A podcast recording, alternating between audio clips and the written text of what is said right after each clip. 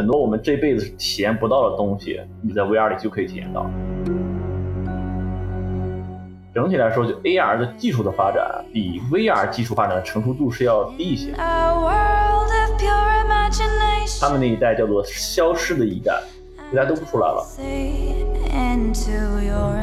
以后会有罐装空气给你送到家里的吗？大约可能有百分之十五的人在 VR 里无论如何都会晕。最大的阻力就是市场用户量。长期 VR 就成了一个计算平台了。头号玩家的终极就是黑客帝国。这些技术都不是科幻，就都是一些很就比较直观的技术，说吧。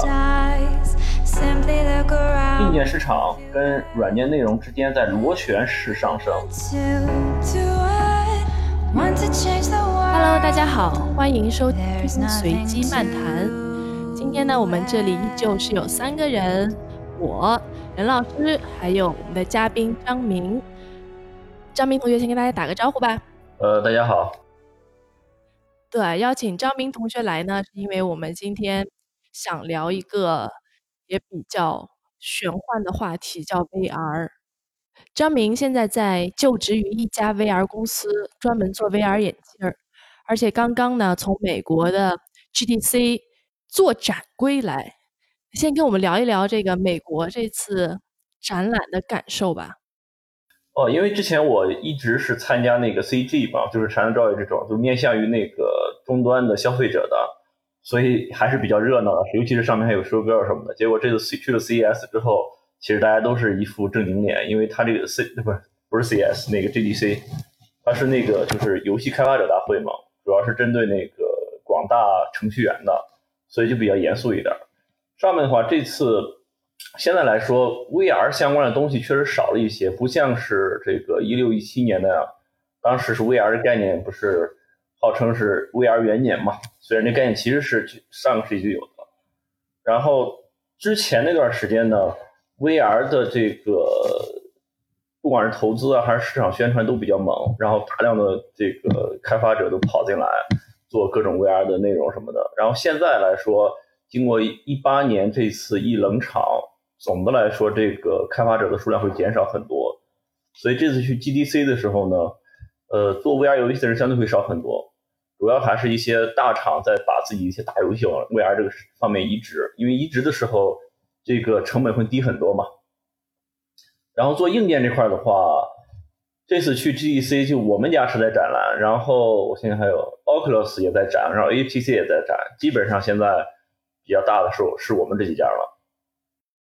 哎，为什么一八年冷场啊？就这个冷场是什么原因啊？还是说就是经济周期？不是它其实是一个新技术曲线。我不知道你们见没见过那个，就是叫什么新技术发展曲线。它在一六年的时候。所以现在是在是是在那个驼峰的窝里边是吧？对，不是，它现在已经在一个稳定的持续发展的那个上行周期了，已经不是我窝的话，应该是一七一八年左右。呃，一六年那块是一个就是刚才说的泡沫嘛，这是概念被那个 Oculus Rift 给重新炒起来之后，大家都期望非常高，然后大量的公司啊，还有一些资资金啊全涌进来。等到一六年那几款大的设备出来之后呢？包括 HTC 的，包括那个 PS，用户一看，其实它的这个分辨率啊，还有一些什么响应速度，还有内容的量，都并不太尽如人意吧。所以市场一下就冷下来了。冷下来之后呢，就很多融资，很多公司小点的公司，或者说做的东西不太好的公司，这个资金链一断裂，就全都退出去了。像之前一六一七年，国内有 N 多做 VR 眼镜的，现在基本上都呃散了散，然后过得比较艰难的，也就非常非常的痛苦。然后到了那个我们一九年左右吧，就是今年吧，呃，现在其实就 VR 的技术是一直在稳定的发展，就不是它不像资本啊和那个市场那样说来了一阵热潮，然后突然间又关遇冷，它的技术是一直在稳定发展的。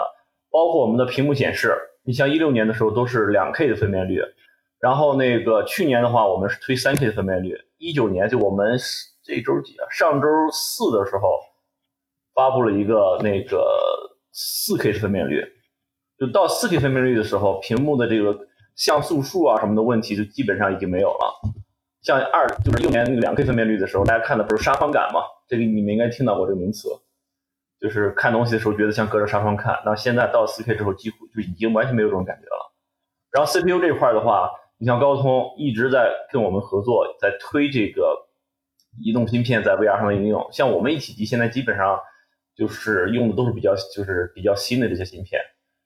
嗯，然后再就是游戏内容这块呢，虽然就一六年那会儿游戏量还是相对少，但是最近最近一段时间它是持续的累加，包括刚才说的，就是小的公司可能会少一些，但是大公司那儿持续在把一些他们的游戏往 VR 这儿导。你像之前《生化危机》呀，还有那个上古卷轴，还有辐射这些大厂，他们都在把这个他们的游戏本来三 D 的嘛，就改一下这个操作，然后把这个是把这个游戏的这种视角什么稍微改变一下，就转成 VR 了。这些游戏的这个体量还是挺大的，所以这几方面的那个那个的发展嘛，可以说一九年基本上就是从大家从谷底在已经开始稳步上升的一个状态。都 VR 这个领域，反正整体对一九年都是比较看好啊。所以这波现在还在玩的玩家，基本上都是泡沫那波融够前，继续还在相信这个赛道，并且生存下来的。对对对，你包括一些，比如说我们前昨天就前天见那些拍摄的那些人，他们都是就是当时做 VR 拍摄的人，真是你只要有一个 VR 相机就能做 VR 制作。嗯，但是呢，很显然很多人拍摄技巧啊，包括题材选择都根本不行。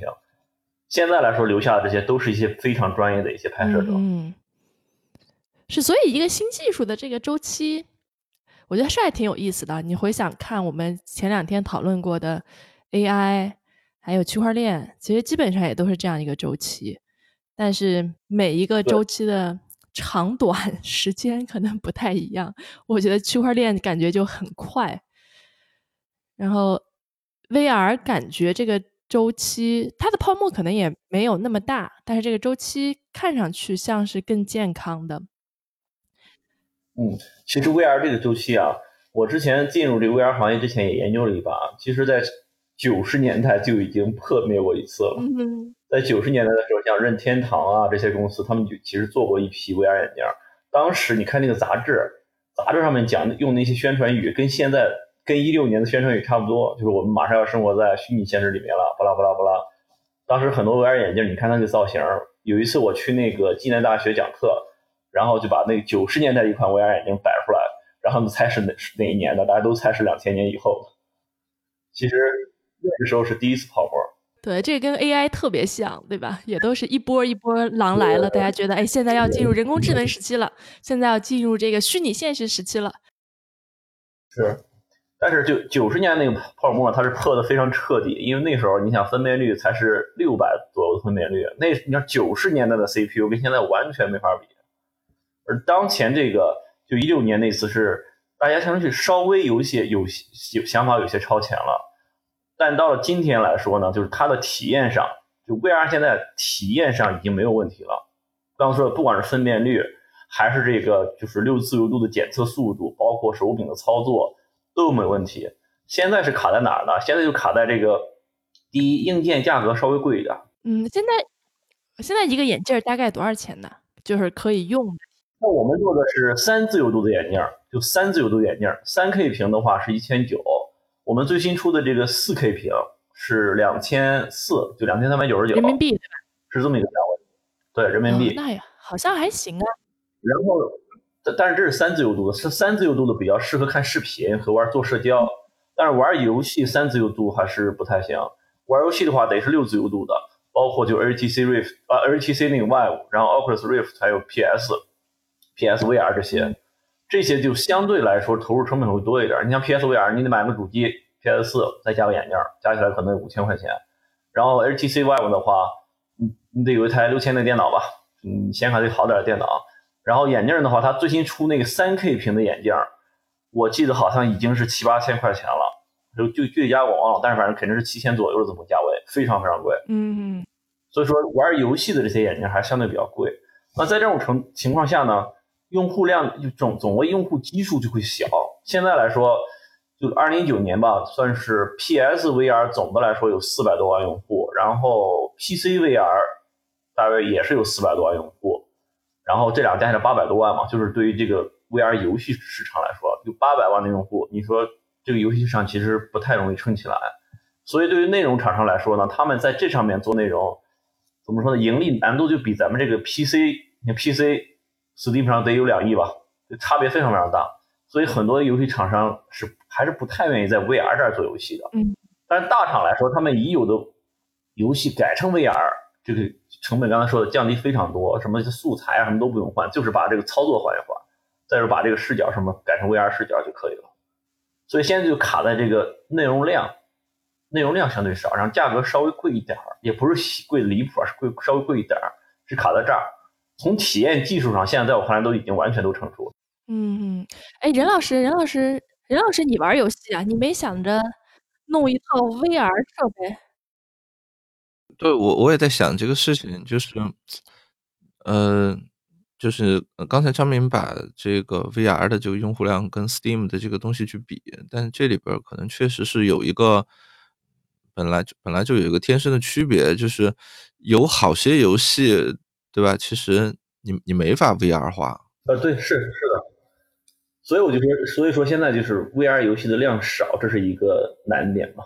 对对对，就是说，即使你设备全都成熟了，你这帮玩星际的可能都蛮难这个什么的啊。就我我玩的那些游戏。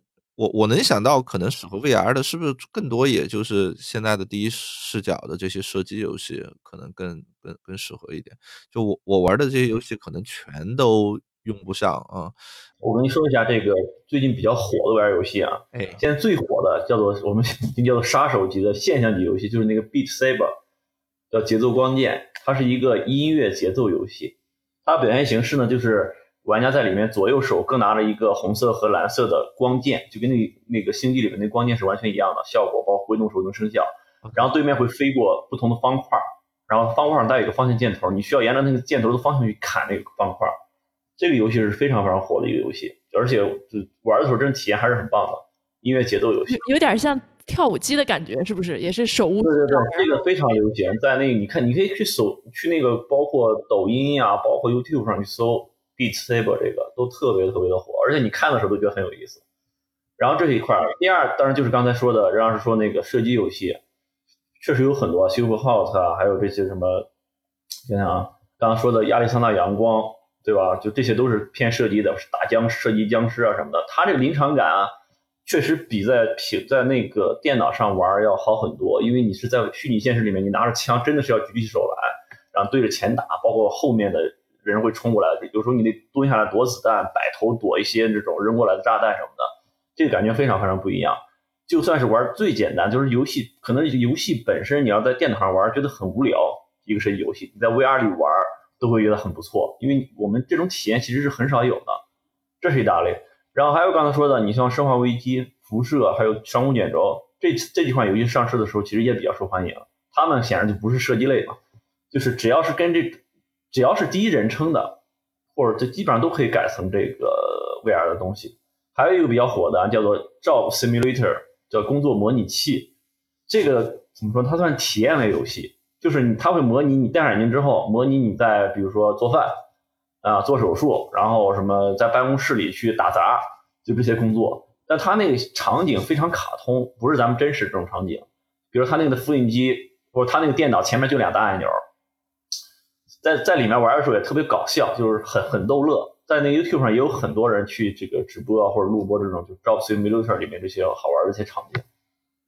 就它不单单是一个射击，射击只是说它相对来说比较容易改编成 VR 游戏，因为它只像我们做三道斧的，我们里面都有很多三道斧，尤其是里面有很多射击游戏，因为它只要拿起手枪来，一个射击键就完了，没有太多操作的东西。是什么三道斧？啊，就 VR 眼眼镜里面分为。三自由度眼镜和六自由度眼镜，对，什么叫三自由度呢？就是你的转头的各种角度会被检测到，这个就三自由度。嗯，如果是你前后左右上下的移动也能被检测到，这就叫六自由度。像我们的手机里面陀螺仪基本上就是三自由度的。啊，长知识。嗯，如果要做六自由度的话呢，现在要不就是我们叫做 inside out 方式，就是靠摄像头。然后去检测空间中图像的变化，来知道说你是在往前走还是往左走，就这种结合 MU 啊，当然是。然然后要不就外部定位，像那个 HTC 的那个光塔技术，就外面用激光在扫整个房间，然后扫完之后呢，那个头部和手部的这些激光感应器会给出信号来说什么时候扫到我，它根据扫到它的时间来计算这个激光感应器的角度，然后最终算出来我自己在空间的位置。现在基本上这大两大类方式来做六自由度检测。嗯，任老师，你是不是觉得这个想象力不够了？对对对对对，我我刚才在想一个问题啊，就是，嗯，就刚才张明有说，其实呃，有非常大的一部分内容其实是以前这些呃现成的游戏这么移植过来的。啊，但是实际上，我听张明刚才举的这几个最现象级的游戏的例子，实际上里边有好几款，我我听起来感觉应该是专门为这个 VR 去做的，对吧？包括你说的那个第一个这个这个去砍那个光剑的这个东西。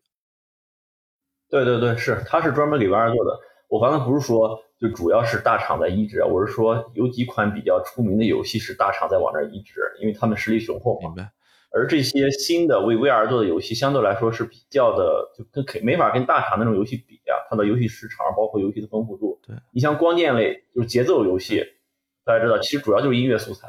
来了音乐素材之后，场景非常简单，就是几个方块加两把剑。对，刚才说那些射击游戏，它其实也就是模型啊什么都相对简练一些，就跟辐射是这种大型游戏是没法比的。但它可玩性不代表不好玩啊。是是是是是是。对，你像 Steam 上。包括我前两天看那个 Switch 上那些那个去年一八年好像排排名游就是那个热门游戏排行榜，好多很多是那种偏独立游戏的，都纯大作，其实不太多。嗯哼，这玩游戏机的还是比较 hardcore 的嘛？你觉得现在玩 VR 游戏的是哪一帮人呢？感觉像是云玩家，对不对？就是对对对，你说的非常对。就是之前我看过一篇研究，就说现在玩 VR 的其实不是 hardcore 游戏，不是 hardcore，因为它里面。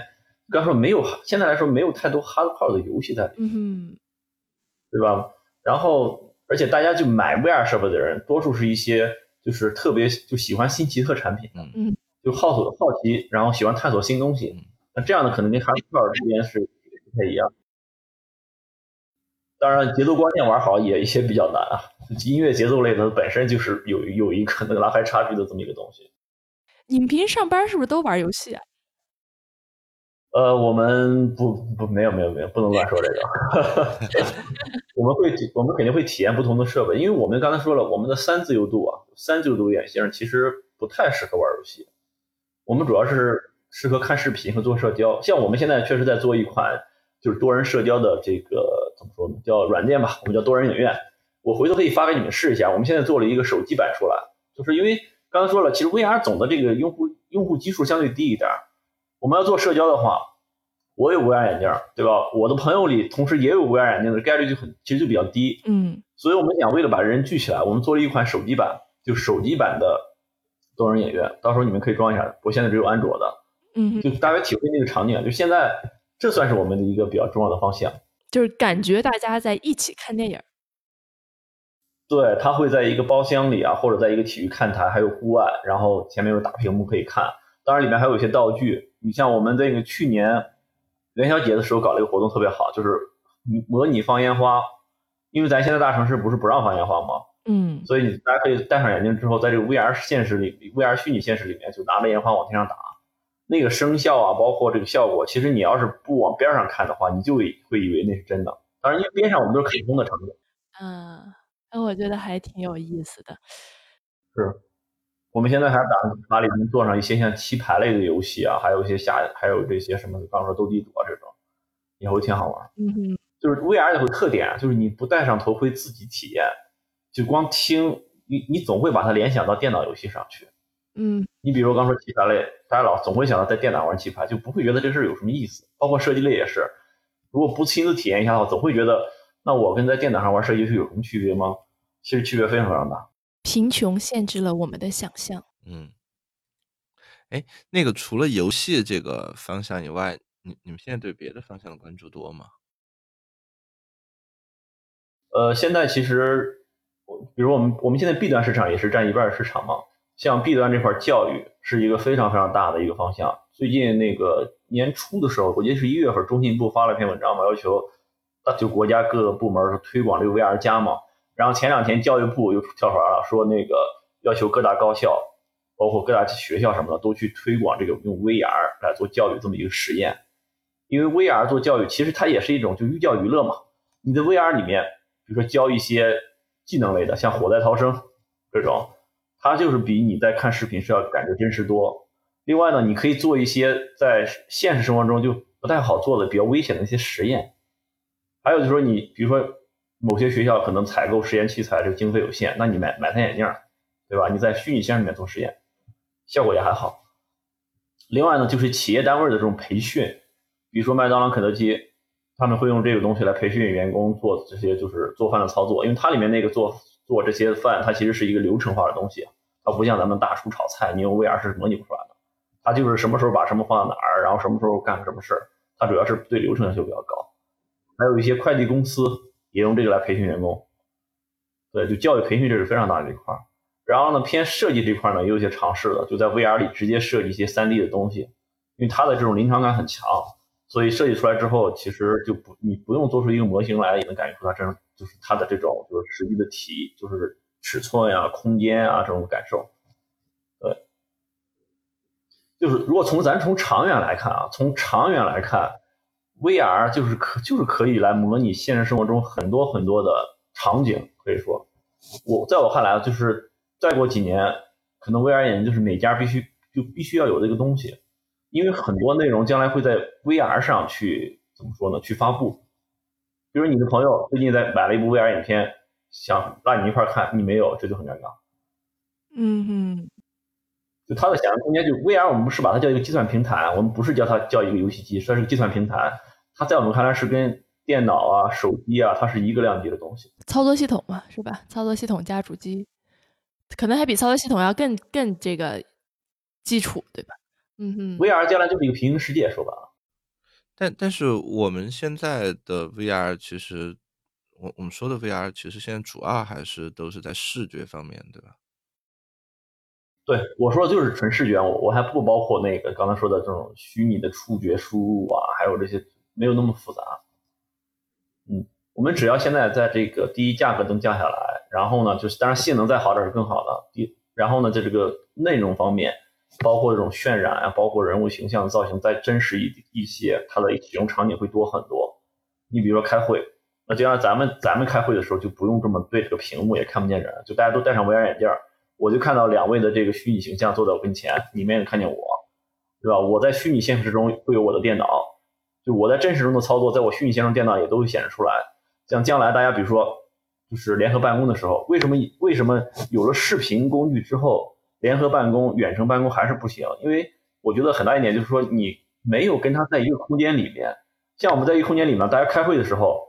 可以指着屏幕说你这个是是错的，或者我可以走到你电脑边上，我对我对你电脑屏幕说你你把这块再改一下，这个用视频都很难，但是在虚拟现实里面就可以，就是大家每个人坐在虚拟现实里面有一个形象，自己前面有虚拟的电脑，我就可以走过去站在你身后，看着你的电脑跟你讨论问题，这几乎跟现实的这个工作是没有什么区别的。啊，我嗯我的一直的感觉是觉得大家不用视频的原因原因是。对吧？也不太想让你看到我嘛。但你有一个虚拟的 avatar，对吧？你还是不用让别人看到你。对，但就 avatar 这件事情是这样子，就是说，你看有些人会觉得 face to face 聊天更有效果，会是觉得其实我们可能会有 eye contact 会这样子，对吧？大家会有一些 gesture，会有一些这个。但是如果你真是 VR，你 gesture 可能还是有，你可以做个手势啊，比划一下，这个可能还是会会有。但是因为你戴了那个眼镜，基本上你的表情肯定就都是丢失的嘛。呃，表情的这个检测这一块儿，其实现在也有技术在做，就是那个当然有有几种，一种是靠语音，就是我给你的语气来把你的嘴部动作给你展示出来，然后当然还有眼球追踪，眼球追踪这个其实做的也比较小巧了。我们这次做 4K 4K 这个设备出来之后，有一款就是可以在里面直接嵌那个眼球追踪的这个模块，就这些都是小问题啊，就是。那个，在我看来还是我们说是办公场景啊，不是说平时聊天不愿意不愿意看到我，让你看到我，就是办公场景的话，你像我们开会电话会议，从电话会议那升级成视频会议，就是因为那个你开开电话会议的时候，你不知道对方的动作，我表情其实是次要的，关键我需要知道他的动作。平时我们讨论技术问题的时候，有时候需要比划的，你知道吗？我不知道你们有没有这个场景啊，反正我们做这种技术类的那个会议的时候，有时候需要比划一下，比如说什么就是尺寸啊、大小啊、方向这些需要手来动，但是你开语音会议就完全看不见，就非常难受。那开视频会议的时候就会比语音会议好一点，但是就存在我刚刚说那个，你就没法平时合作中就没那么紧密，就 VR 相当于是比视频会议更进一步了。哎，张明，你是为什么选择去做 VR 啊？因为我知道你并不是说在泡沫的时候去的，你基本上是在泡沫破灭的时候加入这个行业的。对对对，是这样。因为我本身我当年就是读研的时候学的是计算机视觉嘛，其实就跟视觉图像比较相关的的方向嘛。然后当时 VR 这个概念在一六一五年左右吧，对，应该是一五年左右，就 Rift 出来之后，我就一直在关注这个事儿。我那会儿就在开始写一些公众，就开写一些公众号的一些文章啊什么的，在我们公司原来在原在原来公司也分享这方面的这些知识什么的。然后最开始接触过一些这种，就是我们叫手机盒子式的 VR，就把手机插上去。我当时是一家公司也是找我去聊嘛，说希望我去负责他们视频方面的东西。我当时试了一下这个手机盒子 VR，当时就特别失望，因为非常就很晕，非常的晕，属于那种就是。我当时说是就是用二十分钟晕一个小时，就就这种体验非常差劲，我就很失望。然后呢，HTC 那个 VR 出来之后，正好那会儿很早期啊，我朋友他们公司买了一个，我就去玩了一下，当时就把我震震惊到了啊！当然，虽然它的体验上就从视频的分辨率上讲确实很低，就是杀伤性很明显，但是呢，你我们做产品的得得得能透过这个技术限制看问题啊。当时给我的感觉就是说。它真的是能模拟你在虚拟现实里面这种沉浸感的。就在我想象中，如果我们把分辨率问题解决了，我就会觉得我就是在一个虚拟现，就在一个类似于真实的环境里面在做一些操作，而我可以做的操作、做的活动比我在真实世界要多无数。所以就那次被被我把我震惊到之后，所以就在看这方面的一些机会。所以说那当时有有猎头来找我说有这么一家公司，我一看哎还不错，然后就义无反顾的扎进来了，算是。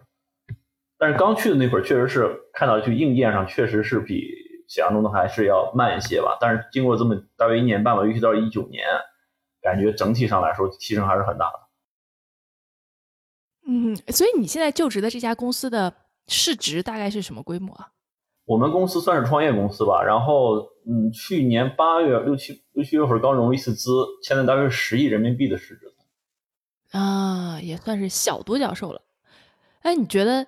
在整个 VR 行业的市值已经回升到泡沫期了吗？还是感觉还没有？像刚刚说的，在我去 GDC 这次之后，其实很少有跟 VR 相关的东西，相对来说是少很多的。就市场现在还在，我觉得可能一九年几款新的设备，还有一些新的内容出来之后，应该会对这个市场有一个比较好的提振的作用。就资本会看到啊，原来现在 VR 眼镜已经到这个程度了。像前两天我们去那个搜狗去跟他们谈这个，想把他们的智能助手什么引引入进来嘛，我们就把我们的这个产品拿给他们看。当时他们那几个产品经理看完之后觉得，就他们就说没想到已经到这种程度了。他们可能也是停留在一六年左右那些手机盒子呀，就那种非常低端的 VR 的那种体验上。嗯嗯，哎，我现在觉得真的技术的发展好像已经离人类本身的。感觉感官的接收程度已经越来越远了，就是现在很多新的技术，你真的不体验是很难想象到的。我们前几天还在聊这个特斯拉的自动驾驶，对吧？就是整个特斯拉这辆车的行驶感觉和它的自动驾驶，你要是不体验，你是完全感受不到的。像 VR，可能我能感觉也是这种情况，所以我现在其实特别有冲动去体验一下 VR。我是。有什么方式去体验呢？呃，现在有很多这种体验店，中国有很多。就现在啊，线下店这一块儿，其实大家很多是在唱，就是不看好线下店，主要是因为成本问题。就是内容上没什么问题，主要成本偏贵。但是呢，仍然有一些做的比较好的线下店在盈利。对你像刚才说这个 Void，还有国内这块儿也有几家这种做线下，我都去了，我应该去了四次了已经。嗯，这个特别好玩。线下店它的特点就是大空间嘛。就你可以跟朋友戴上眼镜大家在一个虚拟世界里面，你可以看见他，就你可以看到他全副武装站你边上，然后对面冲过一堆怪物，你们一块打怪物，那感觉特别好，就那比在电脑上玩要好太多了。当时我去的时候是一百块钱，大约二十分钟，一百块钱二十分钟。对我我就呼朋唤友，拉着不同的朋友去玩这个玩意儿。感觉还挺便宜的，是不是？呃，在国内来说还是相对贵一点，就是我相对贵一点的。对朋友都说是要五十块五十块钱二十分钟他们会考虑，但是一百块钱嗯是相对国内还是贵一点。这个跟那个，哎，还那种叫什么？有个叫室内的那种解谜的那种叫什么来着密室？逃脱，啊，对对，密室逃脱，就这个商商业模式比较像，对不对？对，但是密室逃脱人家这个密度大，人密室逃脱是大约四五十块钱一个小时，嗯嗯，而且可以同时好多人玩。对，有十个人的密室逃脱，同样的房间人家十个人玩，但是这个也可以六个人玩，差不多，这块儿差不多。嗯但我觉得这都不是问题啊，这都不是问题，因为它上它就是那些做的比较好的地面，就这种大空间地面店，体验上真的是，就是你就可以真的是当一把这个突击队员的感觉，这跟你在电脑上完全不一样。嗯，你玩起来之后，他那个眼镜其实用的还是，比如说就是二 K 分辨率，就颗粒感比较大的。但是你真玩起来之后，你就忘了，你就忘了你前面有纱窗感了，你就全神贯注的在看怪物从哪冲过来，然后你的队友能不能扛得住，你要不要支援他，全在想这些事情。任老师怎么样？听着想去试一试吗？哎，你相信虚拟世界这事儿吗？啊，我我对虚拟世界这事儿还还还比较相信了，嗯，特别是《头号玩家》里边的那些东西，好像其实也没有做的特别虚幻，对感觉还离生活蛮近的。对对对对对，嗯，我我对这个就因为我比较宅啊，所以我对于这个所有可以避免人与人接触的东西都还蛮期待的。你会想去试一下吗？呃，我可能会想去试一下，不过我不是那个玩这个这个这个射击游戏的那号人，所以我我不知道我从哪儿去凑一堆人去干这事儿去啊。我我刚才一说，我我觉得你就自己在那儿戳戳戳音乐游戏挺好的。哎呀，这五音不全的人，这个在这 哦，他这个跟反正跟五音没关系，你就飞过一方块来，你就你就拿刀砍他就行。这比那个电脑上的还是要简单点儿，它就没有那个，他不像电脑上必须卡在那个点儿上打，它基本上就是你拿会儿你拿那个光剑能削到它就算你赢。啊，哎，我觉得这个跟就是手机刚出来的时候，手机游戏那个套路很像，对不对？还是得按照设设计呃设备本身去设计游戏。你看手机刚出来的时候，当时比较火的什么 Angry Bird，还有什么割绳子，呃，就是它都是完全和 PC 游戏不一样的感觉，然后利用了手嗯机的这种触感啊什么的，可能真的得有这种原生游戏才能把整个的市场给现在其实这些独偏独立游戏，比如刚才说的这 C B C M 这种，确实场景的这个真比真实度上会小很多啊。然后我那次玩了一下那个，就是应该是辐射 VR，当时，但是我玩的时候，那个整个分辨率会相对低一些啊，因为那个它是它是云端玩的。我当时就在想这件事，就是它那个分辨率如果再提上去的话，我当时你戴上眼镜，你会觉得真的就在那个辐射的那个世界里面。辐射是什么世界？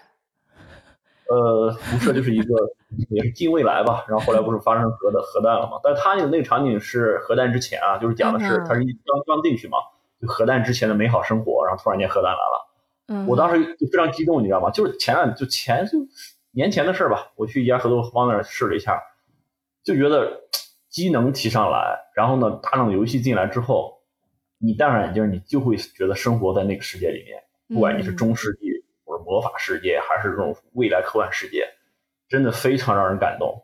你看，我我都用“感动”这个词儿啊，我觉得真的是很多我们这辈子体验不到的东西，你在 VR 里就可以体验到。你像看电影，嗯哼，看电影的话是，你这个同就怎么说呢，叫共情能力强的人，你看同样的电影是比别人要爽一些的，因为你能把自己带进去。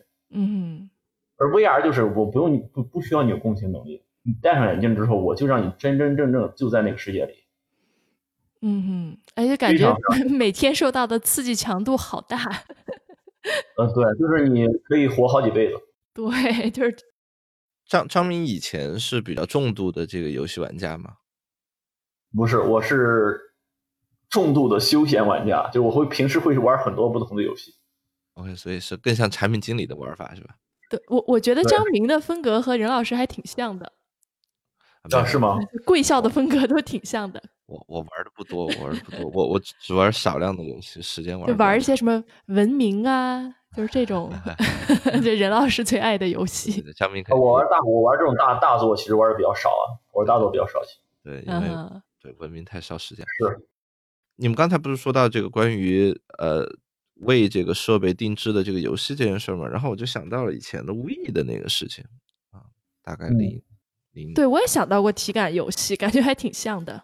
李老师，你说，然后从 We 到 Kinect 到呃后来的这个 Google Glass 这一系列的东西，我觉得就或多或少的都会有一些新的这个交互方式啊，这个展示方式在里边儿。呃，当然，他们跟 VR，Google Glass 是不是一定程度上可以算一个 AR，或者其实也不是特别算，但是 anyway 就是呃。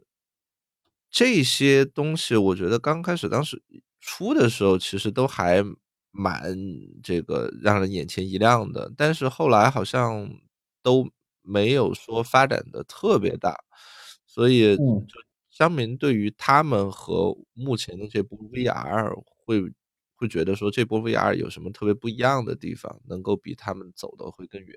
Google Glass 它因为它严格来说是 AR 嘛，而且它是一种比较算是怎么说呢？简单的 AR 吧，它只有这个显示在你的视野中叠加一个显示器的功能，它功能非常非常少。对，所以嗯，Google Glass 所以它从功能那么少，导致它的应用场景就会低很多。而真正的 VR 眼镜啊，一般来说我们都是像 Magic Leap、HoloLens，这个在我们看来是比较的正统的 VR 眼镜。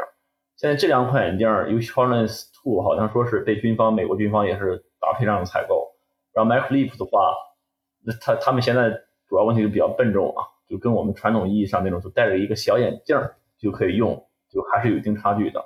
整体来说，就 AR 的技术的发展还比 VR 技术发展的成熟度是要低一些的，尤其它在小型化上，对，所以它整个节奏会慢一些。当然了，资本上是比资本是比较看好 AR 的啊。前段时间就是 VR 稍微降温之后，大量的资本都跑去做 VR 做 AR 去了，嗯。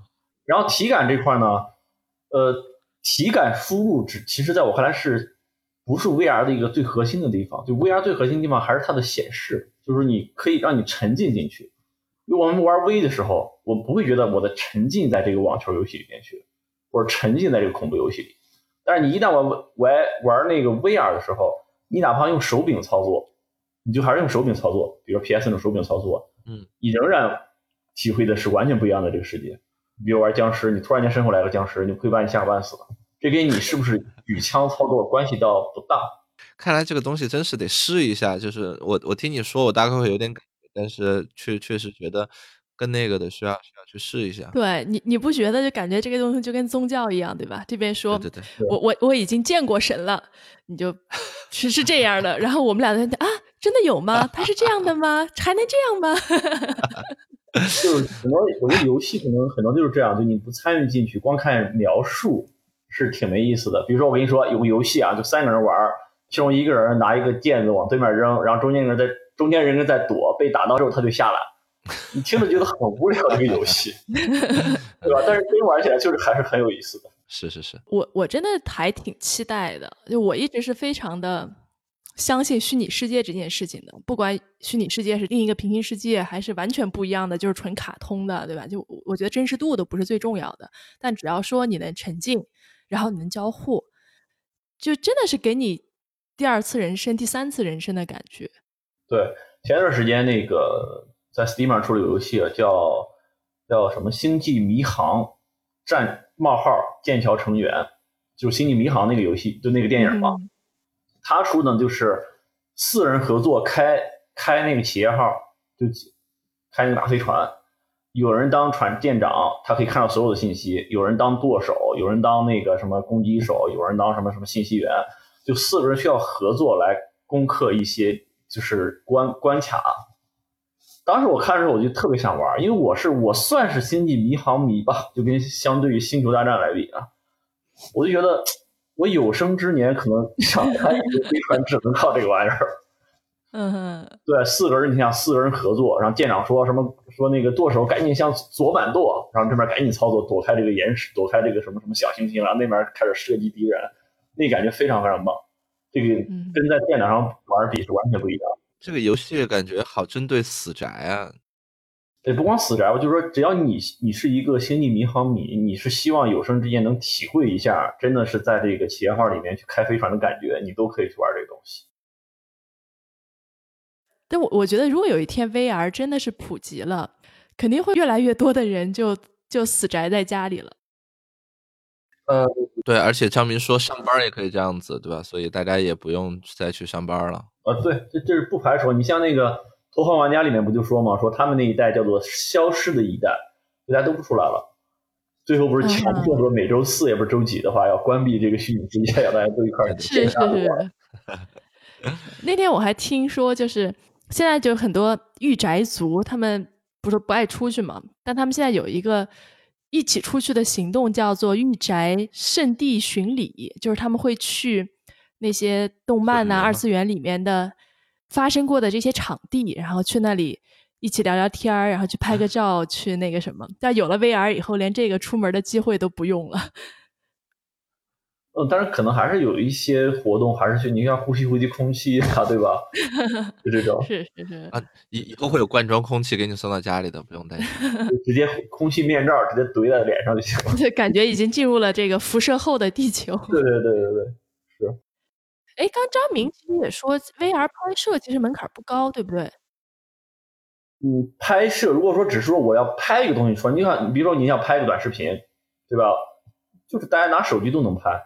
或者我给你 VR 相机，你都能拍，但是你得剪辑的好，对吧？你得这个整个脚本啊，你得剧本得做的不错，包括你清晰度，你越高级的设备拍出来越清楚，这是一个亘古不变的原理。你用便宜的，你用手机也能拍电影，你用现，你用那个摄像机也拍电影。那那个张明，能不能帮我理解一下这个事情？就是呃，VR 这件事情，如果我是在这一个我我用的这个设备在这一个点拍了。那实际上我只能是用三自由度的这个眼镜看，对吧？因为我用六自由度的眼镜，其实我是没法挪动这个我的这个呃头头的位置的。对，就是现有的基本上就是不考虑光场技术啊，不考虑光场技术的话，就是在固定的视点拍完之后，你挪也没用，就只能在当前三自由度眼镜。但是你可以三百六十度的看，你会觉得里面的人的比就他就你会觉得真有一个人站在你跟前。那个大小、高高度就是一样的，跟你在电脑上看是完全完全不同的。其实最开始的时候我们也说，就在这两年，这个技术是有一个，特别是显示技术是有一个特别突飞猛进的进步的。嗯，就可能一年前你看同样的东西都不会有今天的这种震惊感和体验。对。那未来呢？你觉得已经到差不多了，还是说，就我我想问，就是说。如果我今天买一个 VR 眼镜儿，它可能是又贵，然后显示也一般，那可能我再等一年，它会变得更好，然后更便宜。呃，基本上电子设备其实不都这样吗？你手机啊什么都是你一年之后再再买的东西，肯定是一年前那个显示分辨率，包括 CPU 的都会便宜很，都会便宜一些是，但是它的体验不会差那么多嘛？啊。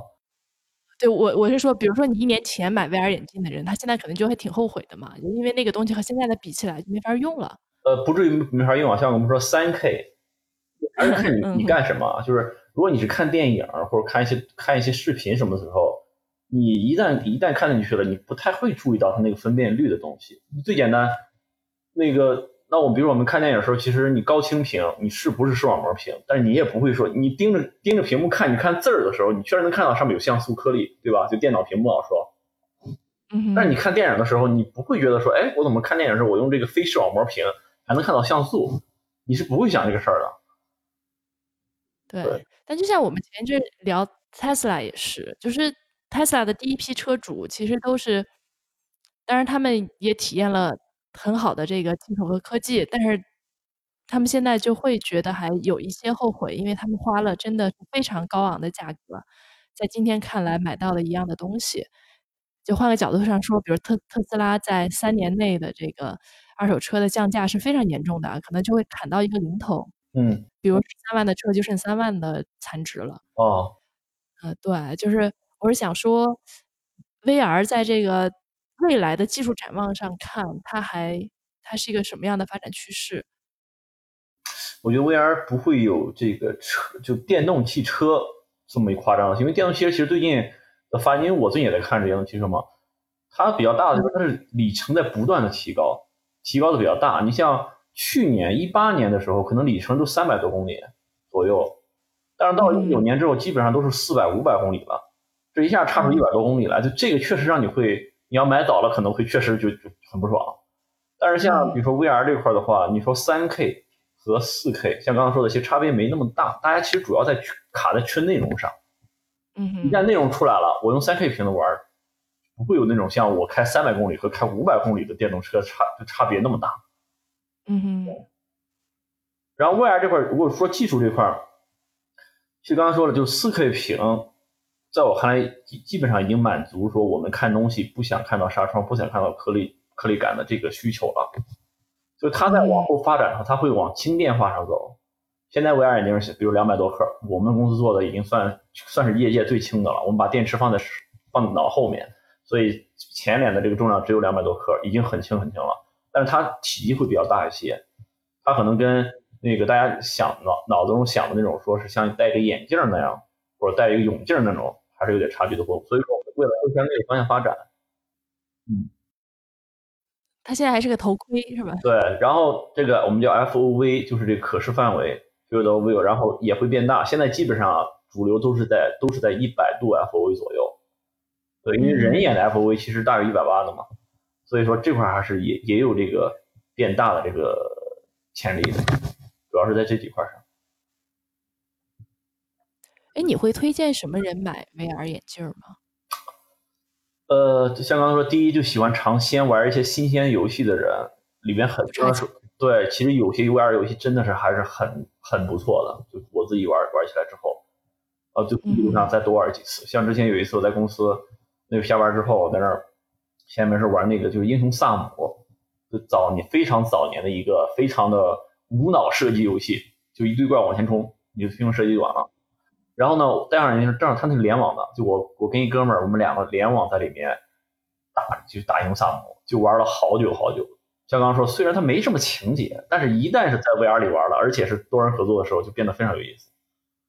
所以这些都可以用上。第二呢，就是说，比如说家里我们 VR 眼镜观影啊，并不是只能观那些就是虚拟现实或 VR 电影，我们也在推观看平面电影，就我们在现在电脑上、手机上看的。那为什么用 VR 看平面电影呢？是因为在 VR 里看的时候呢，我们可以给你提供一个像 IMAX 影院一个场景。你戴上眼镜之后，对，比如说有很多学生家里没有电视，对吧？或者你家里就一个电视，你跟人抢不过来，那你就戴上 VR 眼镜，你就觉得你就会觉得自己在坐在一个 IMAX 影厅里面，那个屏幕就是几十米的屏幕在你跟前看，这个比在手机上、比在电脑上看还是爽多了的。你你们的这个设计真是太歪歪了，就是。其实你没有把它片子本身变成一个 VR 片子，但是你把它那个片子在一个 VR 的影院里边播放，是吧？呃，是对，因为我们并没有，就说我刚刚说了嘛，我们 VR 是模拟是为了虚拟的现实嘛，就去电影院看电影也是我们要模拟的场景。你在这里待着的时候，对吧？你是我们有大量的片子是想在电影院看的吧？这个是毫无疑问的。那怎么能实现你的这个梦想呢？你就在虚拟的电影院。太棒了！你你 不是在，这不是在，就是讨投机取巧啊，这是一个实。如果如果那个你再额外，比如说再交一个升级费，我还可以给你找个女朋友坐在旁边一起看，对吧？对，之前爱奇艺他们就做了一个，就是陪着你一块看片的一个叫做什么 C C 也不提起的这么一个美女，后来因为说太太裸露了被下架。我我还是爱奇艺的会员呢，结果没有享受到服务。我也是，我也。呃，我们刚才说的那个推那个多人观影，就也是，就是我自己在家看片儿很无聊，那我戴上 VR 眼镜之后，我会发现跟好多其他的这些朋友什么的在一块儿坐在电影院里看片子，或者一块儿比如看球，对，看球这场景肯定是人越多越好嘛，所以大家会去酒吧看。那你戴上眼镜之后，就发现自己在一个体育馆。体育馆看，哎，这特别像弹幕是不是？啊，就是把弹幕真实化。对对对，他把弹幕就更加真实化了，可以边看边聊。嗯，还有那刚说篝火篝火晚会啊，什么都可以。啊，我们还打算做那个刚刚说棋牌室，对吧？你可以戴上眼镜，就跟着在棋牌室坐着，然后边上放个片儿。哎，张张明啊，就是你觉得这个嗯在现阶段，这个 VR 眼镜更适合是在每个人家用，还是其实它更适合是一个这种共享的这么一个概念？因为我听起来就是有好，就特别像你这样的用户，就是每个小游戏你可能都喜欢玩一下，但是说实话，你如果每个游戏都去买的话，费用其实也蛮高的，对吧？嗯，现在确实你说这个，现在那个我们不是跟那个 HTC WirePod 有合作吗？他们 w i r p o d 推他们的市场，现在就有一个无限会员服务，那就是每个月交固定的钱，然后可以免费玩里面的一些付费游戏，就这么个概念，就有点像是就是现在视频网站那种会员一样。因为这游戏都很小，所以你单独买下来之后可能觉得亏，但你买了会员之后，你可以这个月满几个月会员，你可以把所有游戏都玩一遍。然后好的游戏你可以以后就单独买。嗯哼，但硬件呢？硬件你得自己有。啊，对对，硬件得自己有。你你自己有买吗？还是嗯其实你就公司就够了，然后剩下的就去外边那游戏厅？我自己我自己有买送人，但是你公司我确实因为我的公司里几乎包括自己的，包括竞品全都有。平时你看我今天这周末拿回家，我们做内测嘛，昨天晚上我们去测试我们的这个多人影院一个新的功能，就是天天都在用最新的，所以可能自己买的这动力就很低了。对对对对对，嗯，对。现在的眼镜就不晕了，是不是？呃，看人，就是说，你就好像很多人玩电脑游戏还晕呢，对吧？玩三 D 电脑游戏 FPS 都会晕。我们现在业界来说，一般有个有一个 common sense，就是说，大约可能有百分之十五的人在 VR 里无论如何都会晕。对，会会有这么一个 common sense。就是我以嗯哼。前也做过一段时间关于这个嗯三 D 显示啊这些东西的调研，我我我还不算做研究，呃，就是人他呃看这类的东西会晕，其实是个多方面的事情，呃，因因为人的整个的这个感官其实比较比较多元，呃，就除了耳蜗里边儿的这些东西里边儿呢，眼睛它对于这个视频它也会去做一些处理，呃，几点，一个是说你的左右视会有视差嘛，啊，就是现在的很多去做 3D 效果，其实都是利用你左右视的那个视差。如果你左右视的那个视差不是特别合理的话呢，有些时候因为这个视差是脑子自动处理的，然后如果数数据不太对的话，那个脑子拿到以后，他会觉得有点晕，他会觉得妈的这个数据不太对，然后他就会默默的开始去 complain，就晕大部分是因为这种感觉产生的。除了左右视的这个视差以外呢，它还有是一个焦距的问题，就是我们知道你你你单眼看东西的时候，其实它这个眼睛就跟相机镜头一样，也有一个焦距，你可以聚焦在一个近的东西上，也可以聚焦在一个远的东西上面。呃，现在的绝大多数技术，呃，没有在这件事情上面去做处理的。啊，就是说你嗯看的所谓的这个三 D 片儿，这个近景、远景，它其实应该哪个点模糊，哪个点清晰，其实不是由你聚焦去去去做的，呃，是由这个摄像机当时拍片子的时候本身的那个焦距决定的。呃，所以很多人的人眼在处理这个东西的时候也会有问题。啊，所以就是呃对那那几个东西叠加起来，可能就你的脑子在这方面容限比较高，那么可能就还 OK，在那个方面容限比较低，可能就会出问题啊。就在虚拟现实眼镜这块儿，这个眩晕是就刚才你说的，其实可能比传统 3D 显示还要复杂。嗯你说那个我们我们是叫浮凑冲突，OK，就浮凑冲突 OK 就是你的你的瞳距聚焦在比如三米处，但是你的这个双眼的这个浮凑认为它在十米处，说这个冲突可能会造成晕。但是这一点呢，在我们实际的这个这个实验里面，相对来说还好就没有想那么严重。首先就第一大块就是运动症，最大的就是晕动症，就是你没动，游戏里面在动，这个就大部分人都会晕的，可能飞行员就会会好一点。像早期的时候，这就是耳耳蜗里的那个问题。对，对早期的时候，你刚刚说，我刚刚说那个手机盒子那种，就是它是靠手柄往前移动的，就往前一推就在那边走，那几乎就好像是玩二十分钟要晕一个小时，基本上就这么来的。然后，所以现在传统处理方式就是那个瞬间移动，我一点个位置，它啪就传过去了。这个几乎就会降低很多。当然，在转转动的过程中，可能还是会有人会对它比较敏感，还会晕一点。转的时候会晕的具体原因是什么？我其实不是特别理解。就按理说，它你是在模仿真实的转是吧？还是比如说你的那个传感器会稍微有一点点延迟导致的？对，传感器的延时、渲染的延时，这些都会造成这个整体上显示上，在你看来会慢一点。OK，还有一些像抖动啊，就这种都会造成你这个。与这这就纯粹是这跟你的视觉系统没关系啊，就纯粹是用的叫做延迟造成的眩晕。OK，哪怕你不动，你只是转头也会，如果它画面慢了也会晕，就是类似于你一转头，画面被带过来了，你那一下就受不了，完全受不了。所以说，VR 的这个反应速度要求在十六毫秒左右，这个比反正电电视显示啊或者就就是电脑显示还是要高一些的。另外还有一些呢，比如说最近我们。最近反正业界在讨论那个事儿，就是这个我们 IPD，就是瞳距瞳距调节。现在呢，每个人瞳距是不一样的，但是呢，现在很多 VR 眼镜呢都是固定的一个瞳距，它镜片两个镜片是固定死的嘛。你像我们配眼镜还要配，还要还要量瞳距呢，对吧？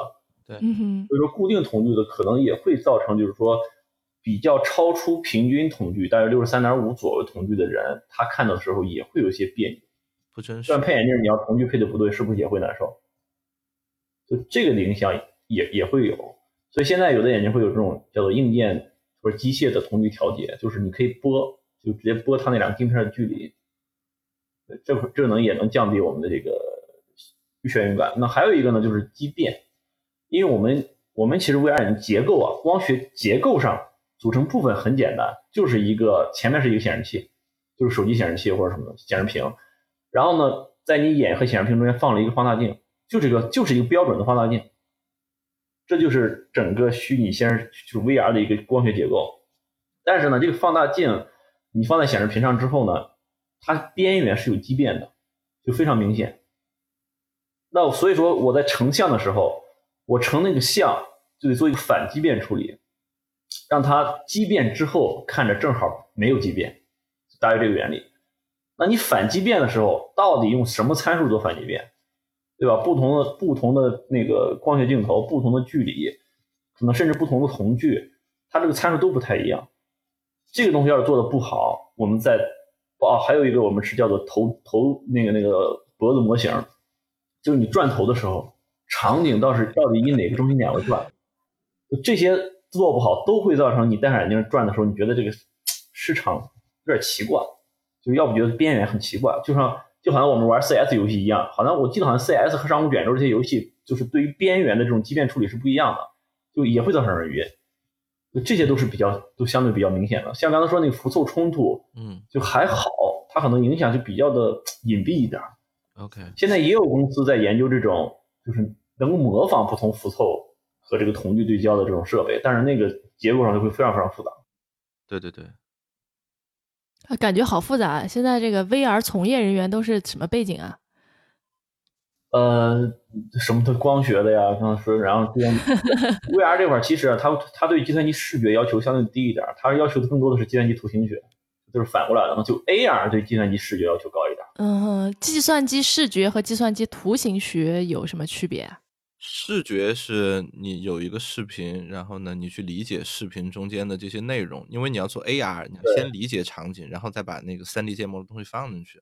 图形学呢是倒过来，是说，呃，就，嗯，就图图形学，呃，应该是叫 CG 对吧？就是我们平时看电影里边那些渲染出来的那些假的人啊什么的，那些一般就是用 CG 的。所以，对，就你怎么去渲染这个场景，性能更高，对吧？你这个畸变怎么处理？就所有的贴图啊，这叫就就就就你图形学，计算视觉就是我看到的东西去。嗯嗯，所以 AR 的话，它前前边需要先做视觉，做完以后呢，它把东西建模加进去以后呢，它少量的图形学。然后 AR 呢，如果你是做那些，特别是那些假场景的话，那你其实就全都是这个图形学的事儿。对，百分之百图形学。我有个问题哈，就是你我们一直在说，现在其实内容量是一个瓶颈。但内容量其实跟很多原因、很很多因素有关系，对吧？就像手机真正内容起来了，也是因为啊，苹果啊、安卓他们做好了很多平台，然后呃云端的各种工具，然后各种服务。那现在在 VR 的内容制作方面，基础设施建设到什么程度？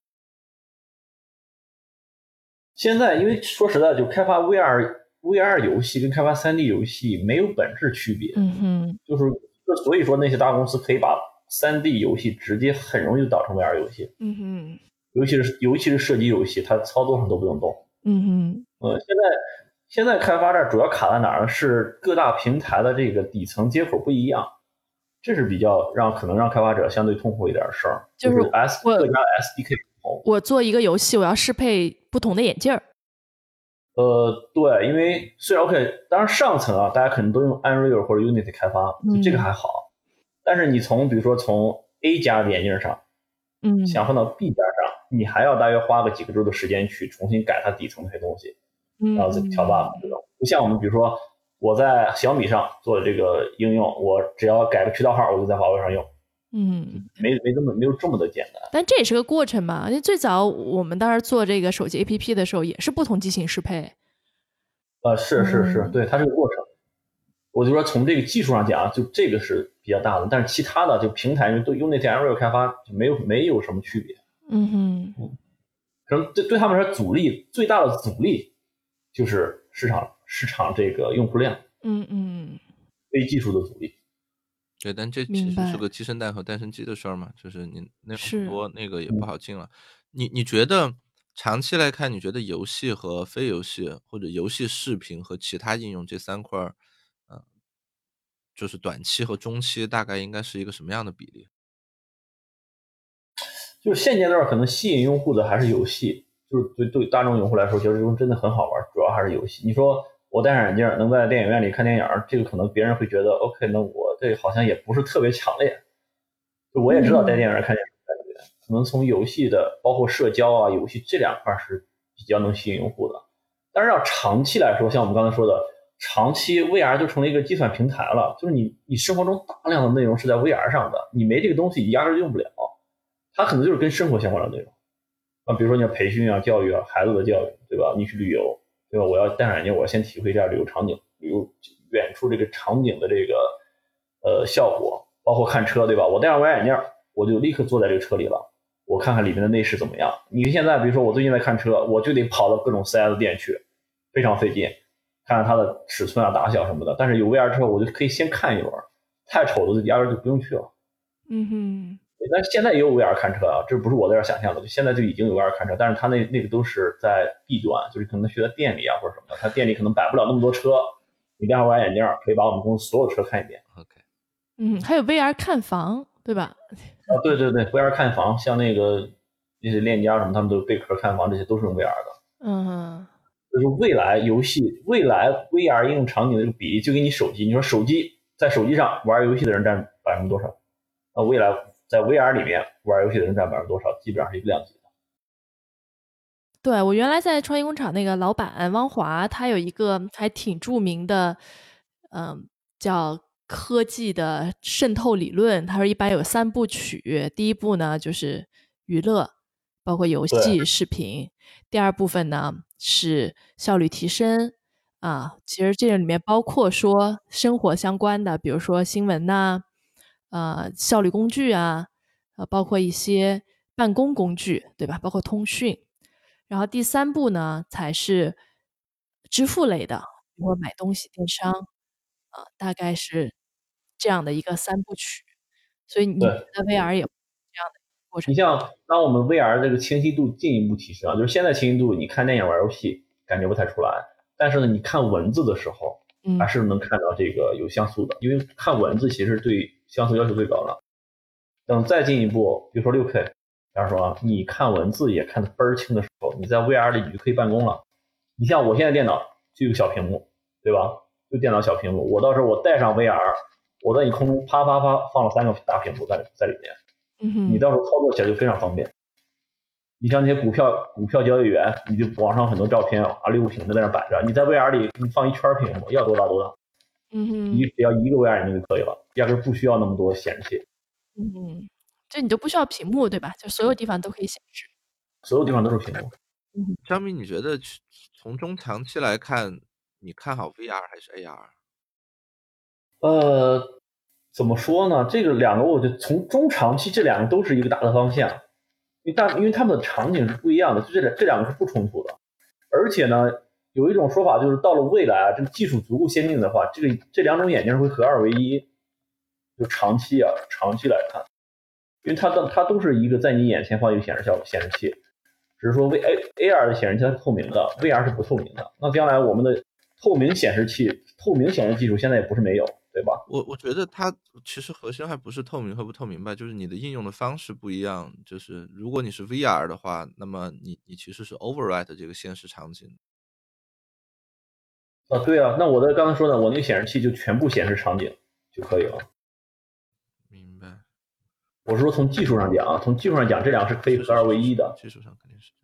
对，从场景上讲，这两个是不相干的两个场景，所以说你不能说，我觉得这两个都是有用的。就是我走在马路上，我是需要 AR 给我一些信息的。对。那我刚才说我要体验一些虚拟的东西，我就需要 VR，所以这两个是不冲突的东西。嗯。有人会觉得说 AR 是 VR 的一个过渡阶段。啊，不是，这个就这个场景是完全两个场景，就是你的对这两个之间。就从场景上看，这两个之间是没法互相替代的。你刚说的，我虚拟我虚拟现实是所有东西都是假的，那我走在走在大马路上，肯定你不能突然间给我来个全部都所有东西都是假的那个场景，对吧？我现在走在我现在在大马路上站着，你给我突然间把边上全变成海了，或者变成一个空中了，这个就非常奇怪。反过来也一样，那对吧？我我 AR 只是去模拟这些，只是在当前的场景下叠加些东西。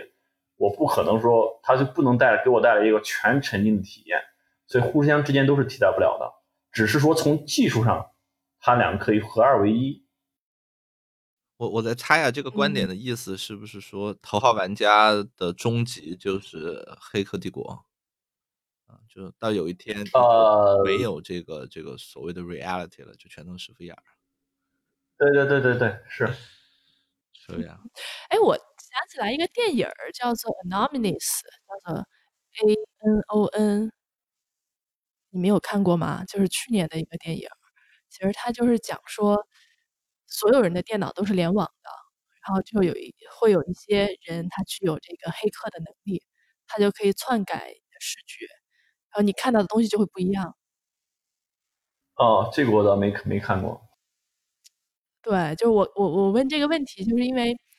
它那个里面就真的是 AR 和 VR 其实就混在一起了，就是你走在大街上，你以为你看到的是真的，但是当有人篡改了你的视觉以后，其实你看到的东西就会跟你前面的眼睛正对的东西不一样。是那个有一个电有一个电影叫做动画电影叫《刀剑神域》，你们看 我我看过。对，《刀剑神域》不是上一部是讲 VR 吗？最新一部讲的是 AR。其实里面也就就会有这些问题，就就我当体验自动驾驶的时候也有这种感觉，对吧？就是还挺恐怖的。就如果有人操纵了你的车，这个怕的就是说，一个 VR 场景，有人可以操纵眼前的世界，就你看到的东西不一定是真的，是他让你看到的。不过，其实这件事我觉得没有你想象的那么可怕呀。嗯哼，就是实实际上。呃，我们现在绝大多数获取到的信息都是通过各种传感器了，对吧？就是就是你说我们现在其实已经生活在这个呃黑客帝国里面了，大家不自知是吗？呃，就可能还有一些特别简单的东西，我们还真的是去做，是 in person 去做它的。就但有好多东西，比如说。每天的温度，其实你不一定是依靠体感，你更多的时候其实是依靠哪个温度计的一个读数或者天气预报，对吧？那个呃，你你你自己车有多少油，现在你从来不会打开那个油箱盖去看的，你几乎一定是在哪个表里边去看包括你的手机有多少，这些不会影响你的生命啊。就是说，它恐怖在于说它能影响你的生命了。比如你走在路上，对吧？前面明明有辆车过来，哎，我给你改的。变成没有车了，或者我开了自动驾驶，明明前面我需要躲，结果人家黑客给你变成不需要躲，这跟你油箱没油了，或者说穿错了衣服，这个影响还是差别还是挺大的。其实可能只是没有那么大。比如说我我我开车的时候，因为我很少开车，我开车的时候，我自己对速度是完全无感的。对我我全靠看那个速，就是那个速度那个表，速度那个表一旦不准，对吧？我我一定会做出错误的判断。是它就是我在我看来就是一个量变引起质变，是就是速度表的错误对我来说我是可接受的一个错误，但是你告诉我前端这个雷达自动驾驶这个雷达错了，这在我看来是完全没有安全感的一个东西，就是它是天上地下的一个区别。虽然背后都是传感器告诉我信息的，告诉我错误的信息。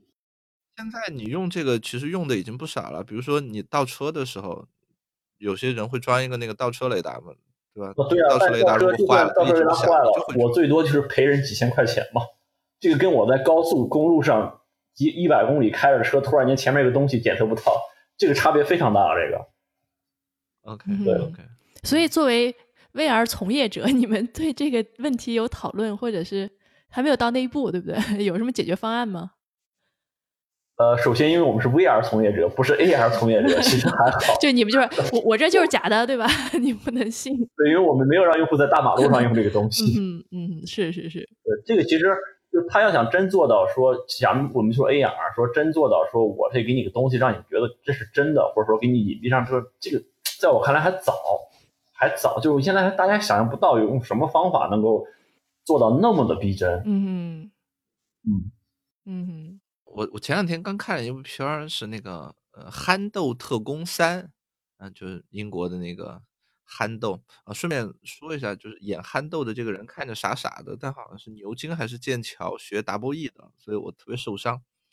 啊，anyway，就这个片子里边有一个情节是这个呃憨豆啊，他就呃他是个特工嘛，然后他为了去先去了解他要去做的一个任务，然后他就在 VR 的场景里边先把这个整个东西预演了一遍，呃，结果呢，这个设备呢好像出了点问题，他戴着这个 VR 眼镜，呃，出去在马路上溜了一圈，他以为都是虚拟现实，但实际上在外边就搞出很多搞笑的事情，呃，我我们现在的整个的这个 VR 的这个操作，其实都还是用操纵杆这类的事情，是吧？就其实直直接用人手去交互的还比较少。对，就是手势识别这个呢，现在技术还没那么的可商业化，就技术都有。对，有一些第三方公司，他们在用上视觉啊什么的，就可以模拟的，看着还比较真实一点儿。但是呢，嗯，有一些很多姿势你还是检测不准。就现在主基本上现在市场上用的这些 VR 眼镜都是拿手柄操控的，只在 B 端在 B 端有一些场景说，哎，我这个用手柄不方便，所以它会额外装一些手势识别的插件儿，就对一些简单的手势给你做出一些模拟。你说百分之百真实，可能还是得戴手套，就那种体感手套。嗯哼，可能就像那个《头号玩家》里面一样，对吧？你可以有一套衣服。对对对，那个是就是算是一个全身体感的一个设备，就现在那些设备基本上都有。头号玩家里面那设备啊，从硬件上基基本上都有，包括全向跑步机，嗯，包括这个体感服带反馈的，包括手上带力反馈的，这些都有。只是它第一，它没有没有还没有量产化，没有成熟到那个阶段，而且呢，也没有相对应的内容去供它使用。就现在我们玩这些 VR 内容，全都是拿手柄玩的，嗯哼，就没有一个是拿需要拿手势去玩的。嗯嗯但是技术都是有的，不是说这些这些技术都不是科幻，就都是一些很就比较直观的技术。说白了，嗯哼，那那个全向跑步机，呃，你们有用过吗？那东西好使吗？感觉挺神的。它那个是这样，全跑步机的话，就现在有有一种是它是在你脚底上装上那种滑轮儿，就你跑的时候其实脚底在打滑，然后呢，它肯定上半身肯定是拿它要拿那种栏拿那种带子给你绑住，让你不会掉下来。对，是那种操作。它可能就是用的时候，它那个并不会像真正跑步那么真实，因为它是在脚底很光滑的一个东西。OK OK，哎，感觉整个领域还是有很多的商业机会的，对不对？对，这边就你判你你现在判断说，比如上下游还有基础设施什么的，这个领域有哪些你比较看好的商业机会？其实吧，就咱们从中长期看，就是如果说 VR 将来是一个计算平台，就每家都要有的东西，你笼统的说，其实各个上下游都是有机会。但是你芯片什么制造这一块咱就不说了，你就是 VR 眼镜和 VR 的内容，包括游戏、包括教育、包括这些视频，嗯哼，都是机会。只是说大家猜不，大家可能看不太准这个时间点。就现在是一个什么都缺，但是呢，就怕做成先烈的一个时，间点。就现在是古代刚才说的，就是硬件市场跟软件内容之间在螺旋式上升。嗯哼，就大家今天我们硬件多卖点儿，哎，明天有更多的内容商进来了，内容一多呢，用户哎，用用户又多买了点硬件，内容又多进来一点，它是一个螺旋上升的这种状态。嗯，所以说，它现在是市面上，像我们经过这一次这个泡沫一破灭，经过这一次这个这个怎么说呢，叫清洗之后，剩下来这些厂商，包括游戏制造商，包括硬件的，包括这些什么视频的，大家都是有机会去盈利的，因为相当于是竞争者少了嘛，都是一些高水平竞争者，然后用户量在逐渐增长，只是说它什么时候能爆发，这个事儿就不好说，就什么时候能出现一款非常牛逼的游戏，让大家觉得哇，我不体验一把这辈子白白活了。嗯，还是说什么时候对什么时候技术上能有一个大突破，让这个成本极大降低，或者说 iPhone 变得更大，这这些突破就不好说。但是现在就从内容内容角度来看啊，它现在其实是用户总量是少，像刚才说 PC 或者说这种主机 VR 加起来可能不到一起不到一千万，但是呢，现在好游戏非常少。你进来之后，你稍微专业一点儿，你的游戏销量可能面向就是就几百万就出来了。你说你在 Steam 上你想做到几百万，Steam 上虽然有两亿多用户，但是你想卖成几百万销量，这个你得跟多少人竞争？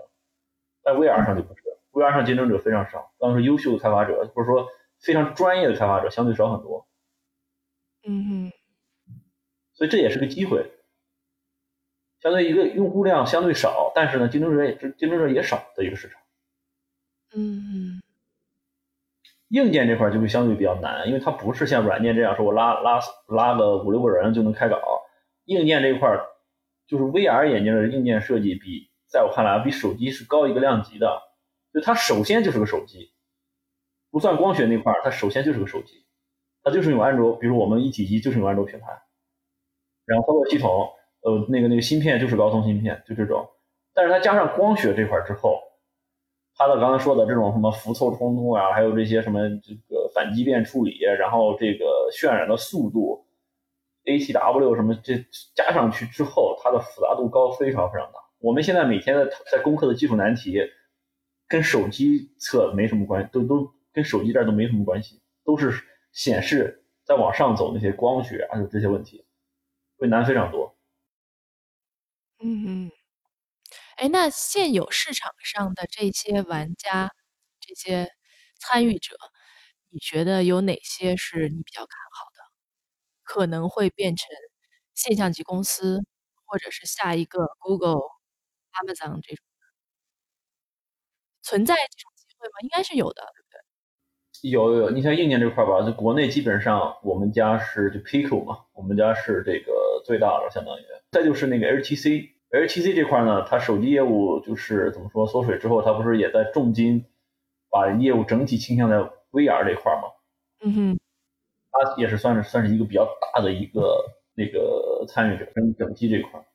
然后我们现在盯着就是国外，就盯着 Oculus，就 Facebook 的 Oculus。现在国外这块，谷歌感觉基本上已经放弃这个 VR 这块了。然后就 Facebook 扎克伯格现在是力推这个虚拟现实。嗯哼。他们也砸砸大的大价钱做这些内容，嗯哼，然后软件这一块儿，其实我觉得等到设备的这个量起来之后，其实各各大现有的老牌儿什么三 A 公司，我觉得它都都是很容易去进来竞争了。嗯哼，哦，然后那那些偏独立制作方的话，就独立制作者的他的特点就是说 层出不穷，哎，今天你火，明天他火。嗯哼，目前看着就刚才说的这个 PC 吧这种，他们可能会。算是一个比较有利的一个竞争者吧。哎，他们是一个什么样的团队啊？是很小的作坊吗？这个我还真还没去研究过。嗯，对，看看那个，这个可能得回去再查一下资料吧。嗯，好啊，我觉得今天聊的还蛮有意思的。任老师还有有没有什么问题？嗯，没有，我今天已经学习了很多了。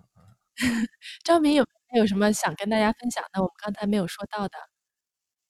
希望大家可能有机会的话，都可以去那个线下店啊，去体验一下那些大场地的 VR。